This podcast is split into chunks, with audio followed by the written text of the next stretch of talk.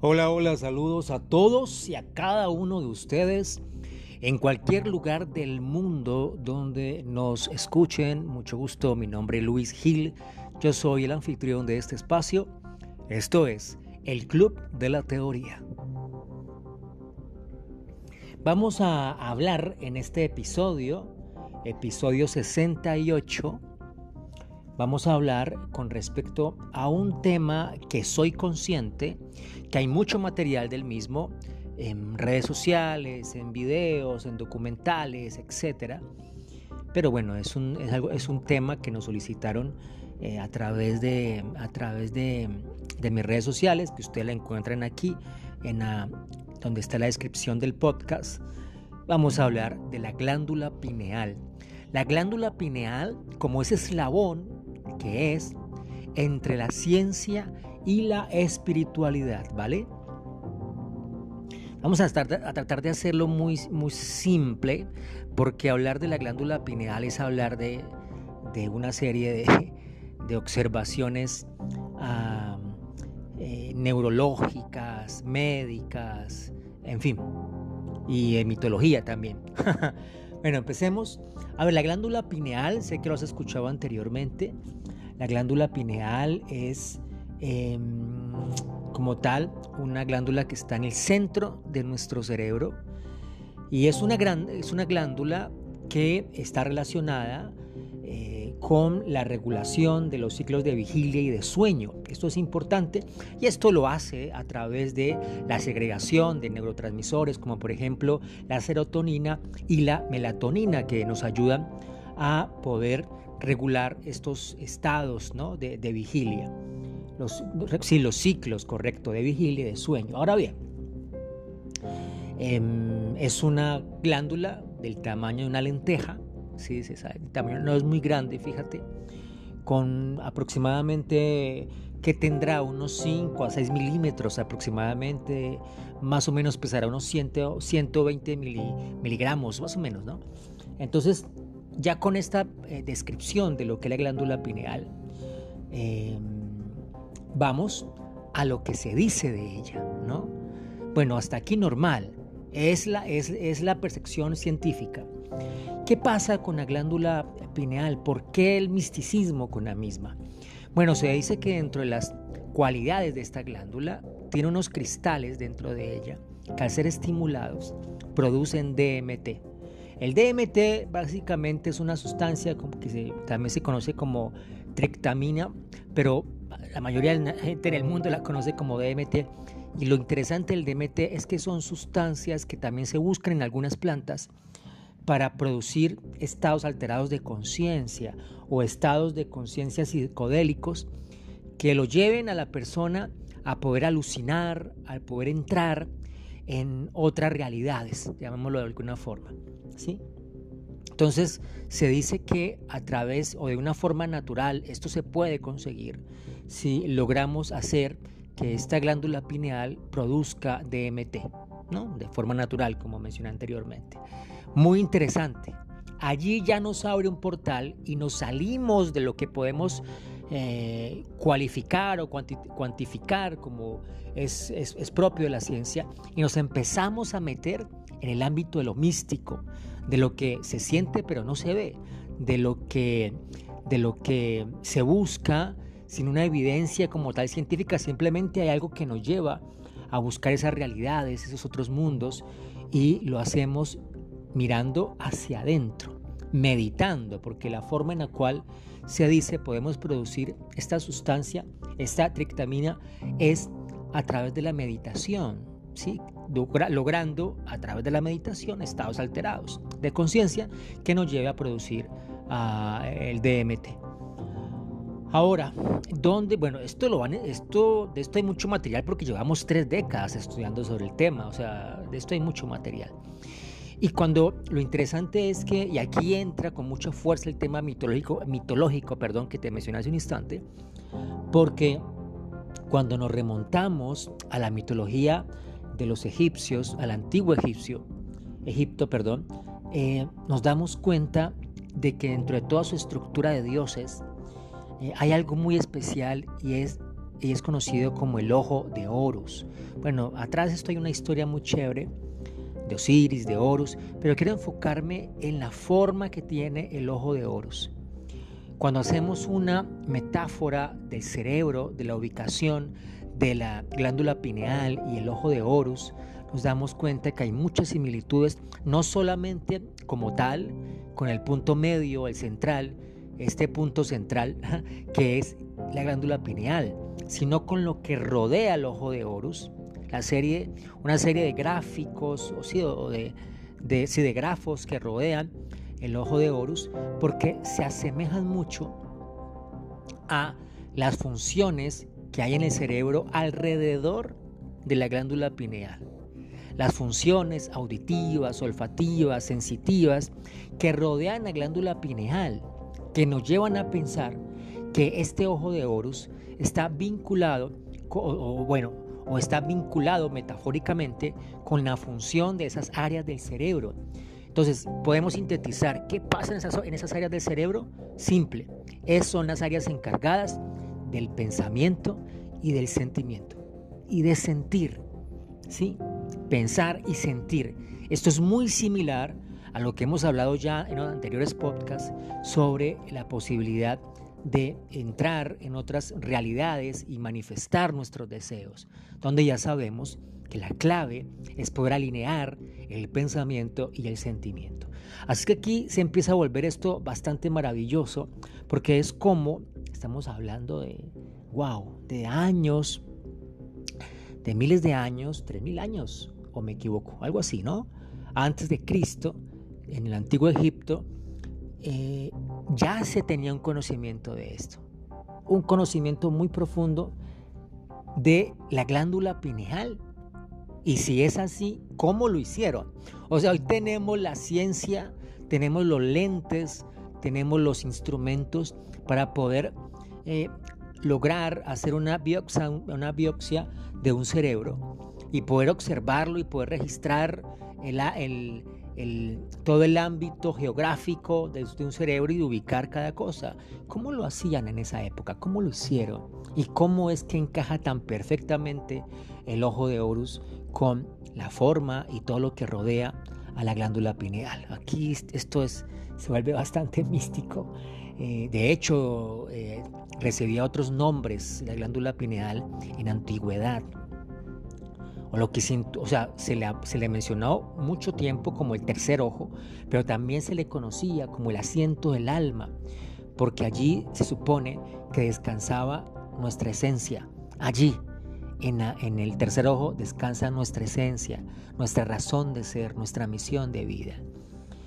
Hoy en día sabemos entonces que esto se asemeja a la glándula pineal.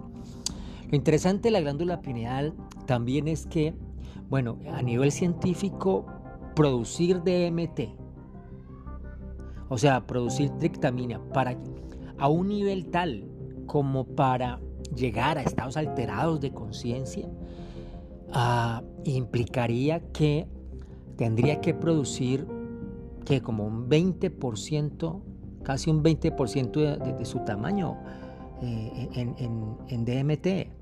¿No? Eh, la glándula pineal, o sea, 20% de su tamaño de, este químico, o sea, de este DMT para producir este estado alterado de conciencia.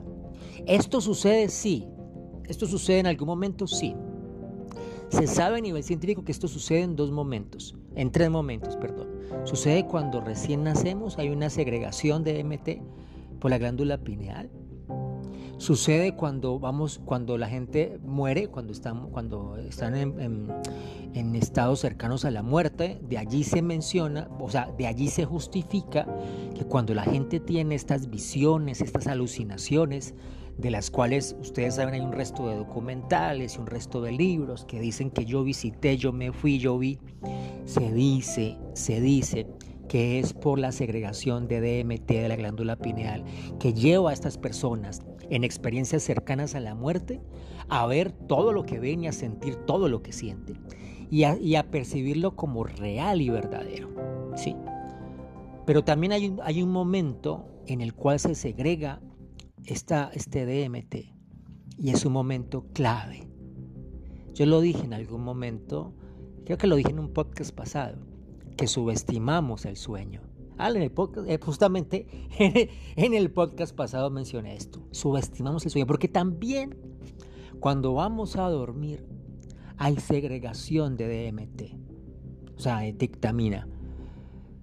Y allí, antes de dormir, en estado teta, recordemos que pasamos por unos estados de sueño, no, beta, alfa, beta, gamma, teta. Teta, en ese estado teta, donde estamos entre, entre dormidos y despiertos, hay segregación de DMT. Allí, si nos podemos ubicar mentalmente eh, y emocionalmente con la sensación de lo que soñamos, logramos crear y, y profundizarnos en el sueño, en esa realidad que estamos creando. Que luego esto, bueno, aquí ya entra el tema místico, más allá de que lo creas o que no lo creas, esto luego se manifiesta en la vida, en, en, la vida como tal, en el plano 3D, que es esta vida, esta realidad física. Eso es lo que se percibe o eso es lo que se sabe de la glándula pineal. O sea, antes de ir a dormir, ya, o sea, estás que te quedas dormido ahí, te conectas con tu deseo, con tu sueño, viviéndolo ya. ¿Qué? Dinero, amor, familia, fama, salud. Y allí, allí, allí, allí hay una clave muy poderosa de poderte meter en esa realidad donde está pasando lo que tú quieres que pase con tu vida. Y, por, ahí entraría toda una explicación de cómo lo creemos y cómo empezamos a vibrar a partir de eso y cómo atraemos eh, la realidad que creemos. Eh, recuerda que esta es, es, un, es una temporada que hemos, que hemos denominado los poderes metafísicos de la, de la mente, ¿no?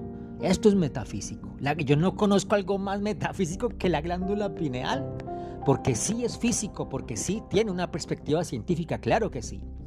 Pero mira que hay, si tú, y si tú empiezas a buscar documentales y textos sobre esto, hay un punto en el cual la ciencia dice, creemos que puede pasar esto, pero nos falta investigar. Allí le abre la puerta para que podamos, le abre la puerta a lo no conocido. Como, como aquel, aquella, aquella, estatua que vio el el apóstol Pablo en, un lugar que visitó, no recuerdo el lugar que decía el Dios no conocido. Pues aquí decimos al lado, aquí puedo decir mejor, a lo no conocido de la glándula pineal.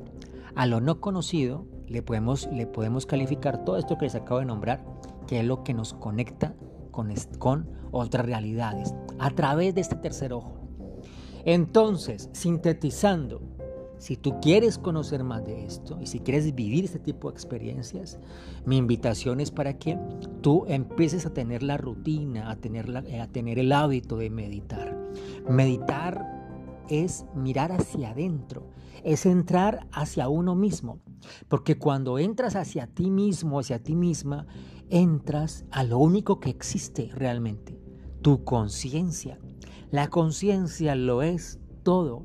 Tú eres consciente de ser y de estar aquí y ahora. Tu conciencia es todo. Todo lo que eres es porque eres consciente de ser. Entonces, em, que logres eh, tener como hábito meditar y a través de la meditación, porque también, se, también hay una, hay una, hay, una, hay unos estudios que hablan de estímulo de la glándula pineal a partir de la respiración.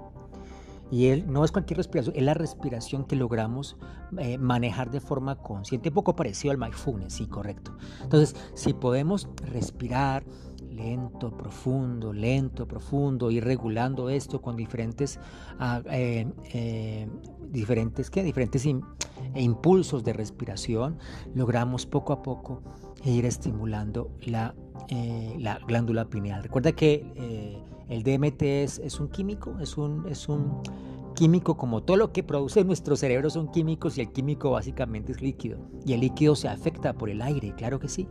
Y el aire que tenemos es nuestra respiración.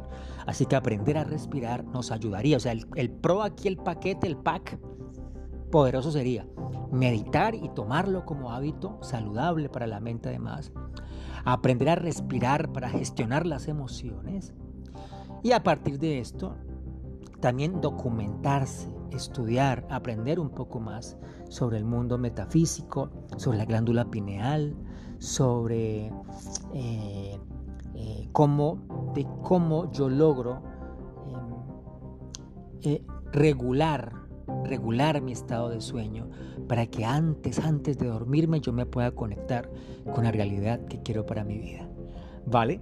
Esto es, él es, esta es mejor, la glándula pineal y es el eslabón, el eslabón entre la ciencia y la espiritualidad.